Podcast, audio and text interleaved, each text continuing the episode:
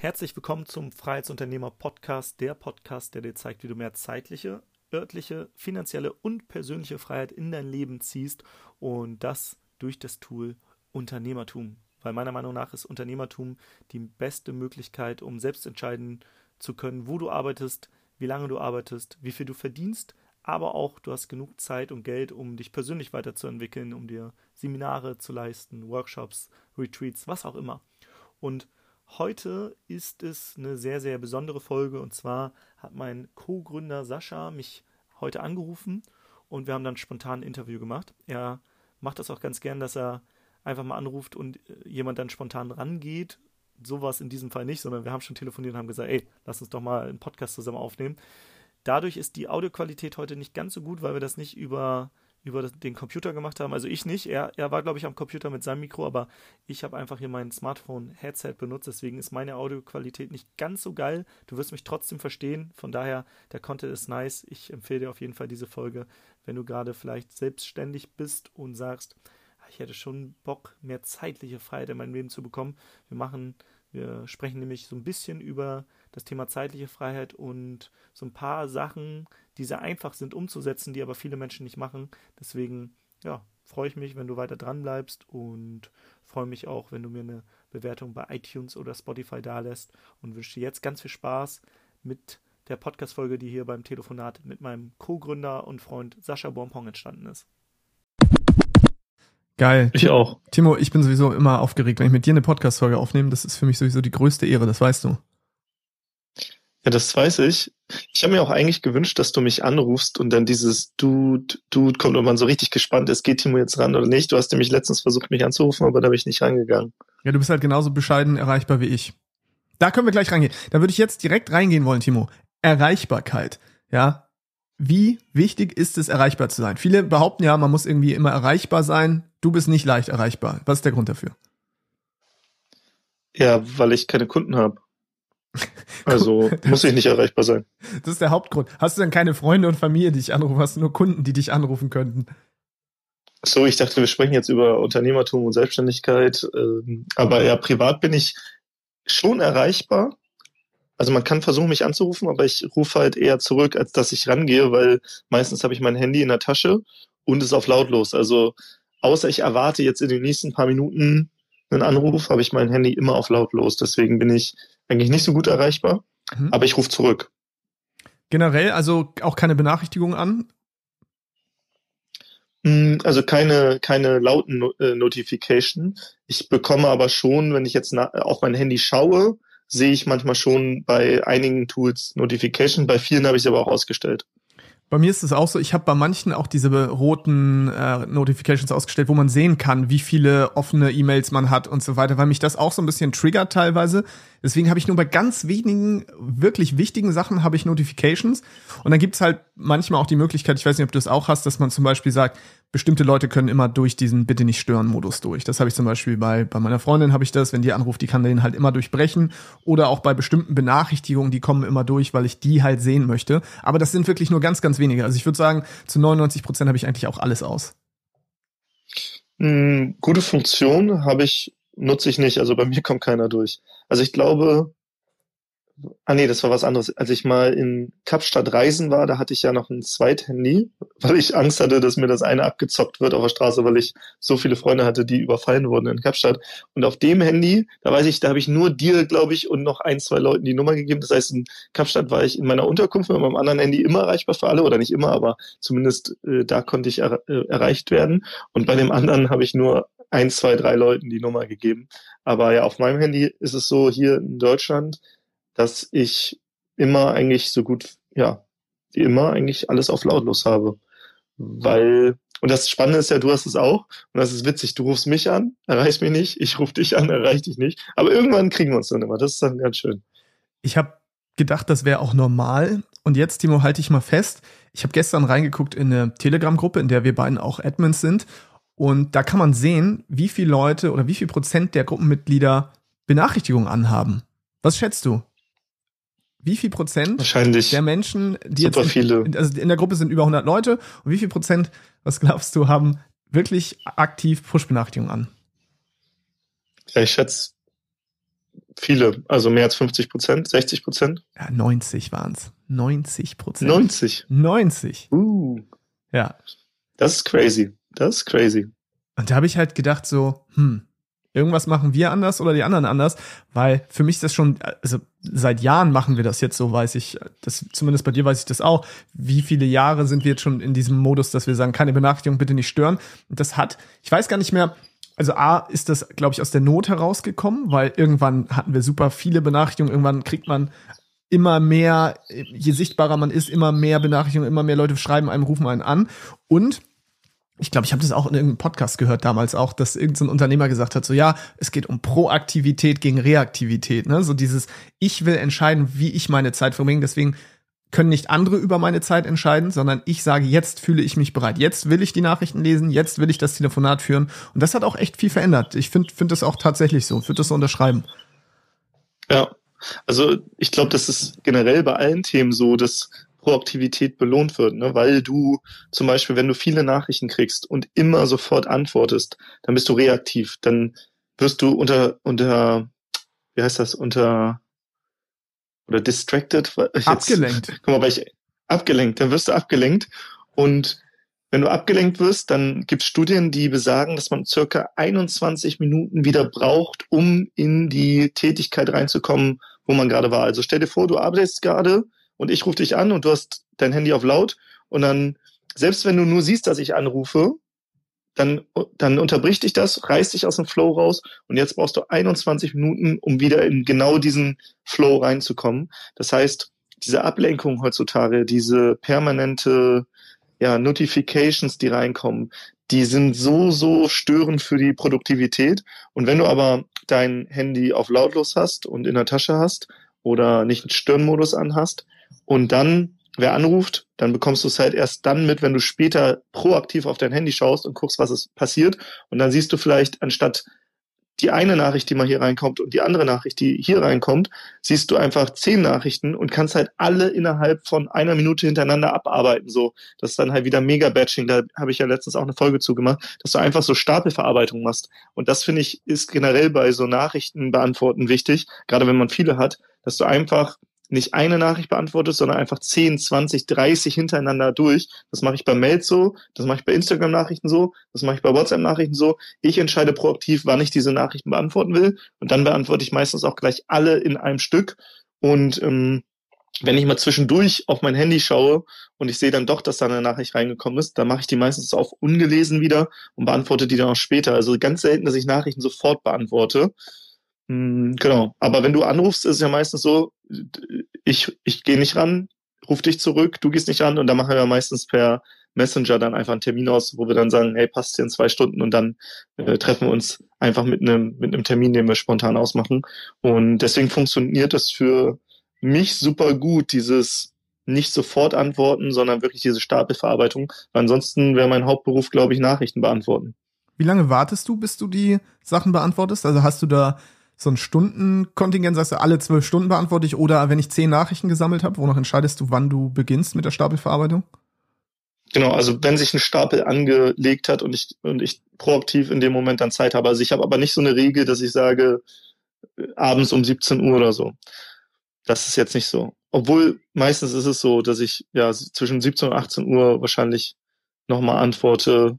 Und wenn danach zum Beispiel auch Fragen reinkommen von unseren Kooperationspartnern, dann versuche ich die eigentlich nicht mal zu beantworten, dass ich sowohl mich als auch die Kooperationspartner nicht daran gewöhne, dass man nach 18 Uhr oder am Wochenende Nachrichten beantwortet. Dann schreibe ich die manchmal sogar vor, weil ich in dem Moment sage, ja, habe ich Bock drauf, aber ich schicke die eigentlich dann erst am nächsten Tag ab oder zum Beispiel am Wochenende kam jetzt eine Nachricht rein, die schreibe ich dann vor, aber ich schicke sie erst Montag ab, weil ich, wie gesagt, und ich glaube, die Kooperationspartner wissen das auch von uns, wir versuchen eigentlich am Wochenende und abends keine Nachrichten zu schicken. Es soll schon mal vorgekommen sein, aber in der Regel versuchen wir es zu verhindern. Lass da mal tiefer rein, weil ich glaube, das ist auch nicht so normal. Gerade in der Selbstständigkeit hat man ja oft kein Wochenende, kein Feierabend. Hey, ich kann doch um, warum soll ich nicht um neun noch eine, Frage beantworten? Warum soll ich nicht am Sonntag noch mal eine Frage beantworten? Ich habe doch meinen Job, ich kann doch machen, was ich will.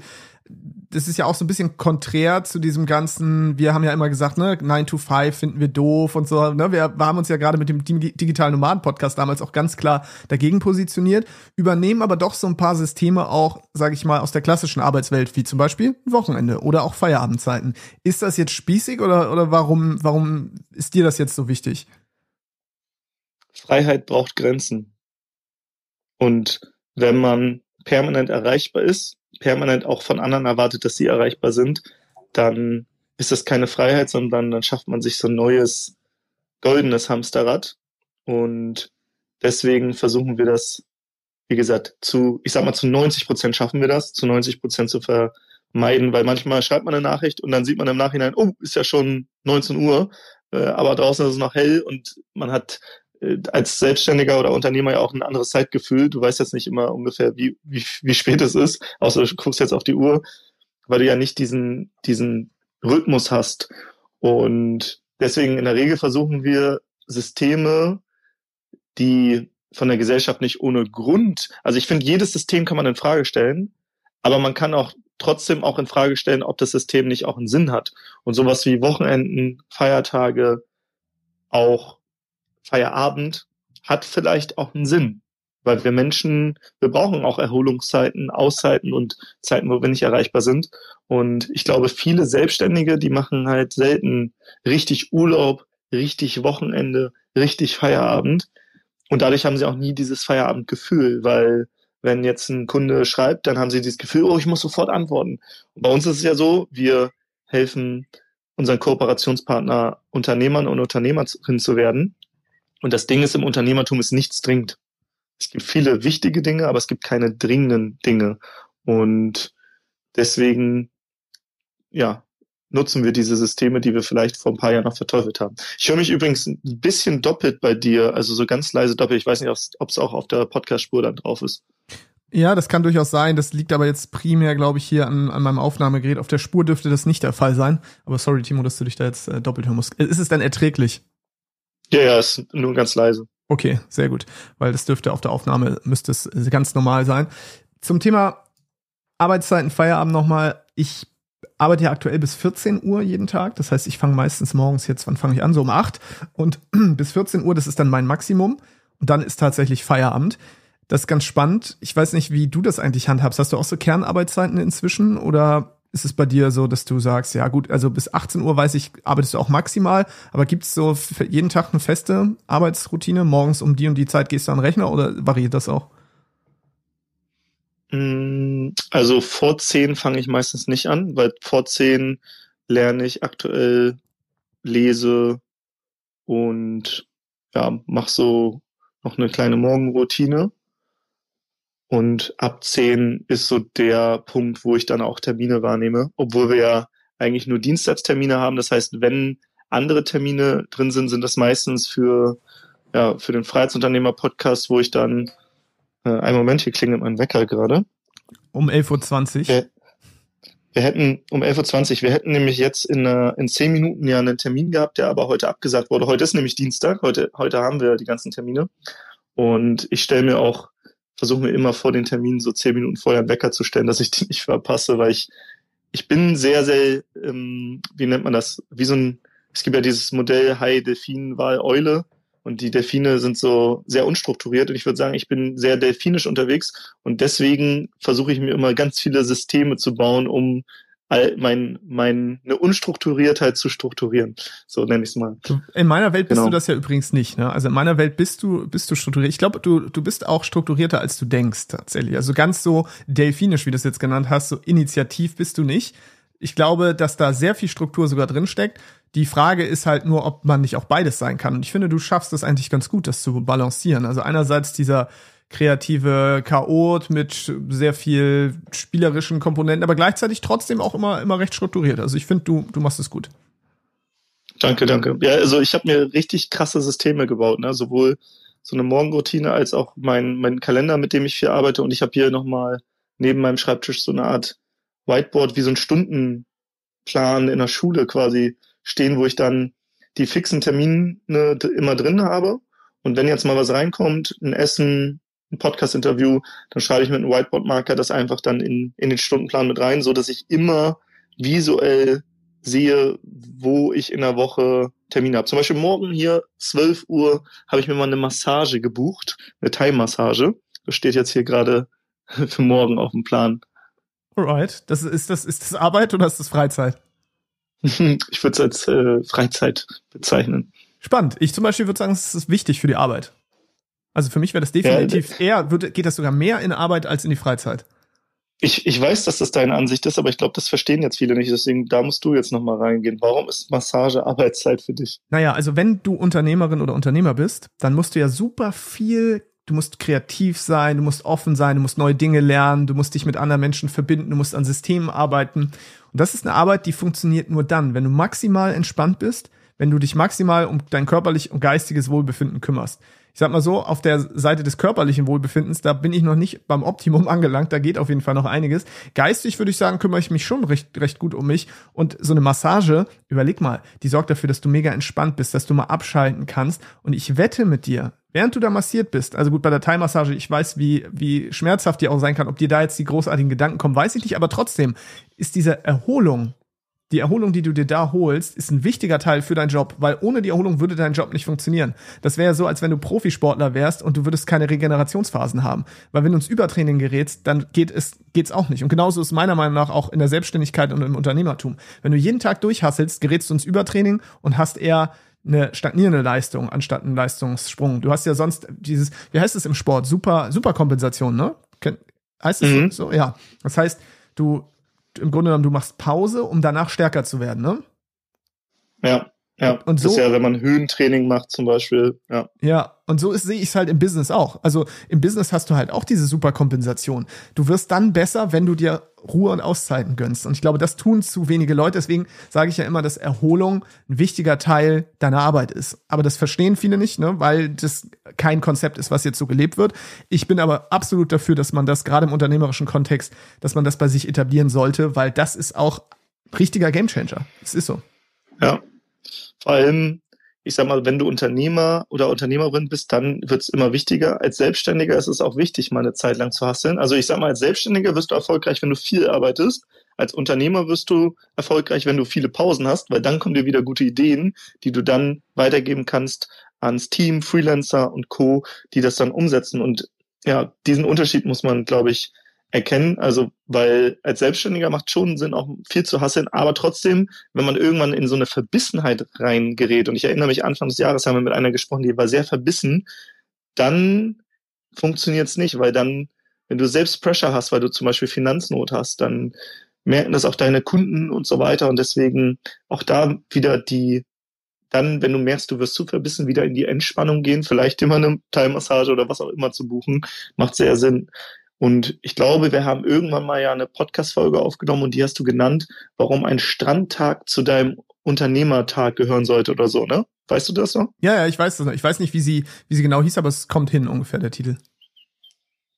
Und ich glaube, den Titel hattest du gewählt und da meintest du ja genau das, dass so ein Strandtag, die Erholung, dass das so wichtig ist, auch um wieder auf neue Gedanken zu kommen, weil letztendlich ist man als Unternehmer ja ein Denker. Du musst dir Konzepte ausdenken, Ideen denken und dann dafür sorgen, dass sie umgesetzt werden. Aber du musst jetzt nicht jede Idee alleine umsetzen, sondern kannst dir dann Hilfe holen, weil meistens sind die Ideen so groß, dass du sie alleine gar nicht umgesetzt bekommst.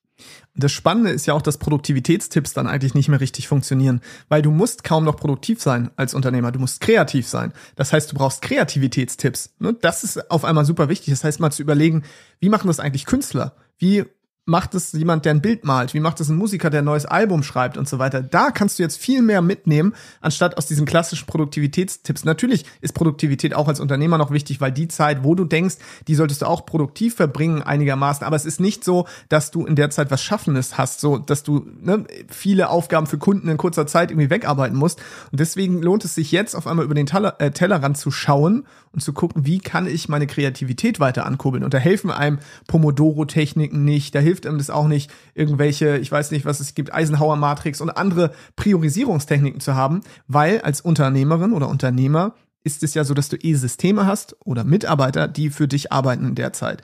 Da brauchst du, kannst du bei dir ja kaum noch Produktivität optimieren, weil die gibt es faktisch nicht, sondern du musst jetzt überlegen, wie schaffe ich es eher, mir mehr Zeit zu nehmen, um darüber nachzudenken, ob das gerade klug ist, was läuft.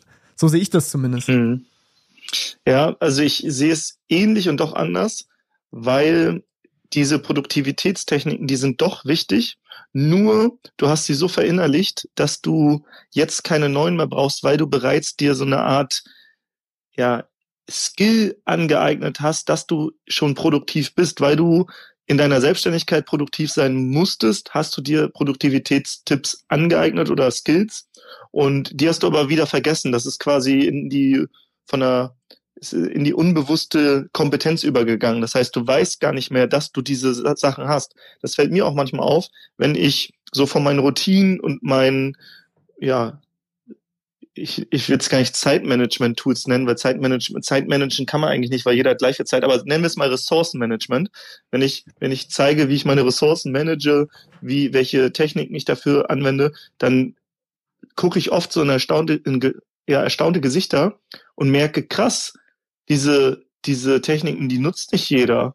Und dann wird mir wieder bewusst, dass es, dass ich die unbewusst alle jetzt nutze und dann eine un unbewusste Kompetenz habe, was mir aber gar nicht klar wurde. Und das, das sehe ich bei so vielen Menschen. Jeder hat diese unbewussten Kompetenzen in unterschiedlichen Bereichen. Jeder hat krasse Stärken.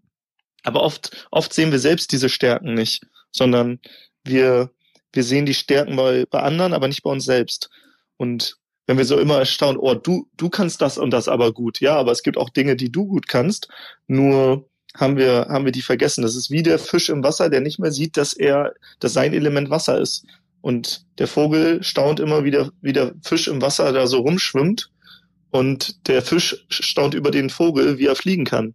Jeder hat diese Stärken, aber die sind meistens unbewusst. Deswegen macht es auch mal Sinn, sein Umfeld zu fragen. Ich habe mal eine Coaching-Ausbildung gemacht, da gab es so eine Übung, wo wir einfach mal eine Fremdwahrnehmung von Freunden, Bekannten, Familienmitgliedern einholen sollten. Und das Spannende war, bei mir gab es wirklich so einen roten Faden. Jeder hat das Gleiche gesagt. Und für mich war das aber selbstverständlich. All das, was die geschrieben haben, dachte ich so, hey, ja, hat doch jeder. Was war das aber nein, genau? das ist das. Wenn ich mal fragen darf, was haben die meisten dir gespiegelt?